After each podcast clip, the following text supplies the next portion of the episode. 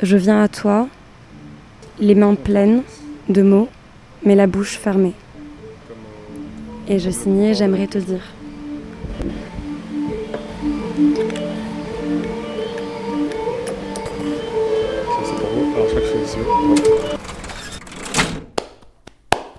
Vous êtes passé par la librairie.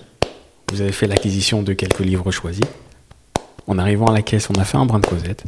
On a acheté un coup d'œil à vos choix. On a rempli des sacs et on en a un peu vidé aussi. Voici par bribes quelques brèves de comptoir pas forcément littéraires. Bienvenue à Arles, librairie éphémère croisière. Vous écoutez Est-ce que Comptoir Lina Caisse. Lina est prête. Bonjour Lina, Bonjour, ça va bien? Très bien. Ouais. Merci de m'accueillir dans cette super chouette librairie. Mais euh, de rien. Donc, euh, en fait, vos- ce qui est génial, c'est que c'est votre premier pas dans la ville. C'est et, ça. euh, Et directement ici. Ok, top. Voilà. Vous êtes une euh, fan de librairie Euh, fan, Enfin, Peut-être fan quand je pas. dis fan. mais- je pense que j'ai eu ma période euh, de grande lectrice et puis euh, ça fait quelques années que j'ai plus beaucoup de temps. Mhm. Alors je lis dès que je peux, mais Mhm. euh, c'est pas c'est pas aussi assidu ni aussi euh, comment dire. Enfin, je lis pas énormément quoi. Je lis beaucoup. Enfin, j'essaie de lire de la poésie en ce moment. Du moins, je Ouais. m'intéresse beaucoup à la poésie. Ouais. D'où ma question tout à l'heure de Ouais. du rayon poésie. C'est euh, une poésie en particulier? Euh, non, alors euh, je je sais pas si vous connaissez euh, Nahira Wahid. C'est euh, une auteure euh, américaine d'origine africaine, soudanaise, je crois. Mais en fait, elle le précise jamais. Et on n'a absolument rien euh, sur ni qui elle est, ni ce qu'elle fait, ni d'où elle vient, on suppose, Mhm. parce qu'elle tient à garder son, son, son anonymat dans l'écriture, Mhm. pour pas qu'on s'attache à la personne, euh, mais vraiment à, à la parole. Et euh, donc elle écrit, euh, elle a écrit Salt, Mhm. un recueil de poésie que j'adore. Et euh, c'est une forme de poésie contemporaine qui parle énormément de, de la place de la femme, de la femme noire dans la société, Mhm. euh, de l'amour, de la religion. euh, voilà. Ok. Et elle m'a ouvert tout un pan. euh, C'est par elle que vous avez c'est par en elle poésie que. Non, pas que je suis rentrée en poésie, mais du moins que, que là j'ai un- une envie euh, de lire et d'écrire euh, plus Et- intense. Écrire aussi j'ai- Vous écrivez je fais des études de mise en scène Ok. et du coup on doit écrire euh, notamment ma pièce de théâtre. euh, D'où le choix euh, de la lecture là Antigonique, euh, ouais. Ouais, je m'intéresse beaucoup aux réécritures. Ouais. Et, euh, et Donc pas l'écriture, la réécriture? plutôt la réécriture, ouais. Notamment, là, ce qui m'intéresserait, ce serait de reprendre euh, le mythe d'Agamemnon et Clytemnestre. Ok. Et du coup, je m'intéresse à toutes les formes de réécriture d'Antiquité grecque. Ok. Et d'où euh, mon choix pour Antigonique. Donc il y a l'écriture, mais dans, mais dans la réécriture, qu'est-ce que. euh, est-ce qu'il y a quelque chose qui vous questionne ou qui vous fascine ou alors. euh, En fait- ou alors c'est la.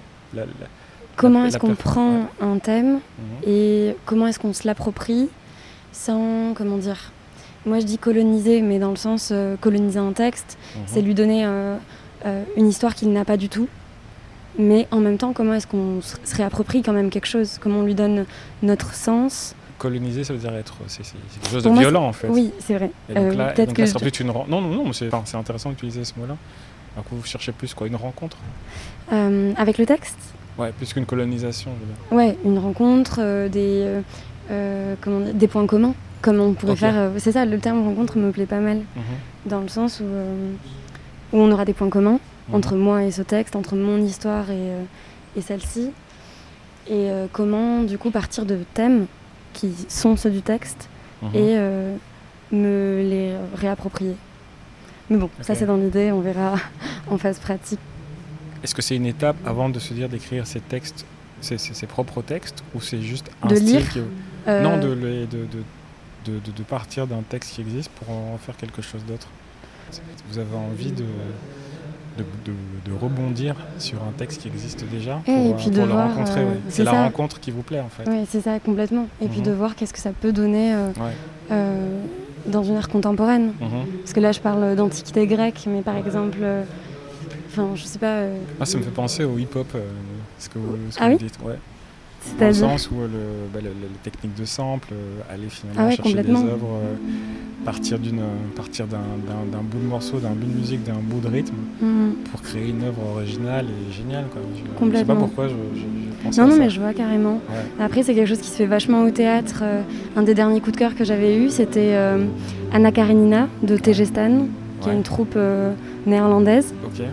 Et, euh, et du coup, ils avaient euh, pris le, enfin, le livre de Tolstoï, Anna Karenine, Mhm.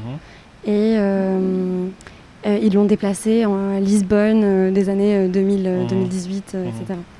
Enfin, je crois.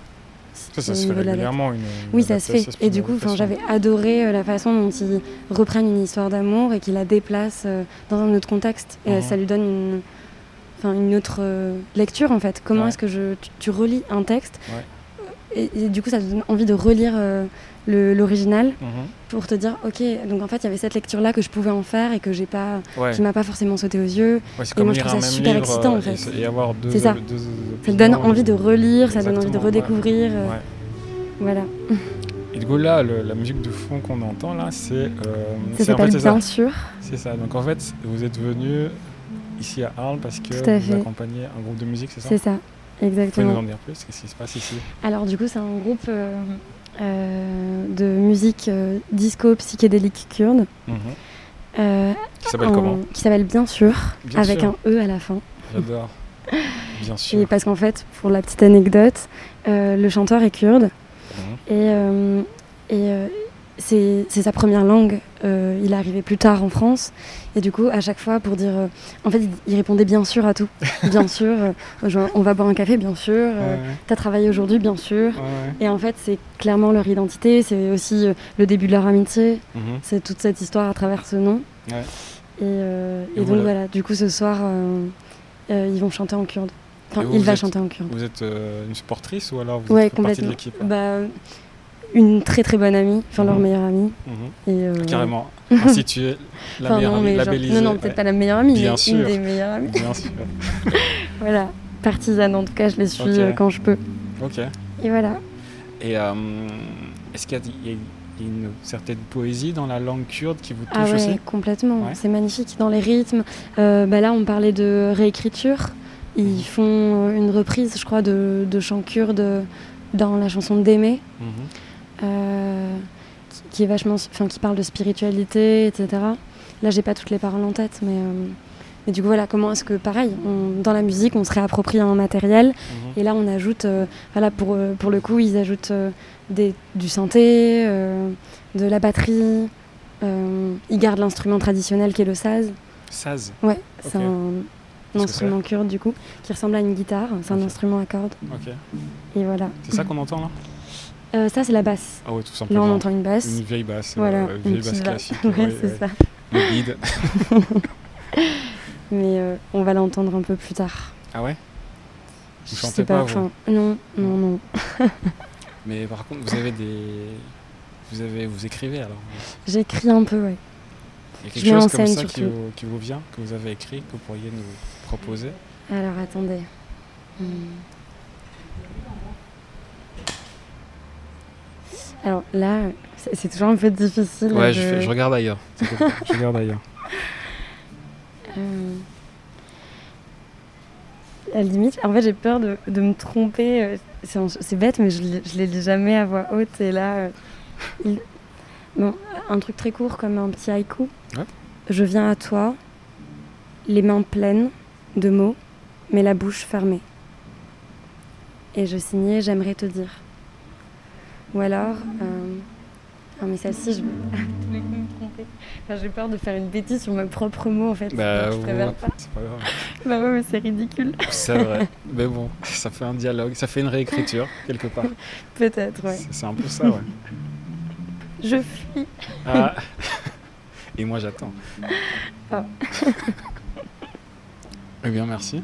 Merci à toi. Bonne journée et bon concert. Merci beaucoup.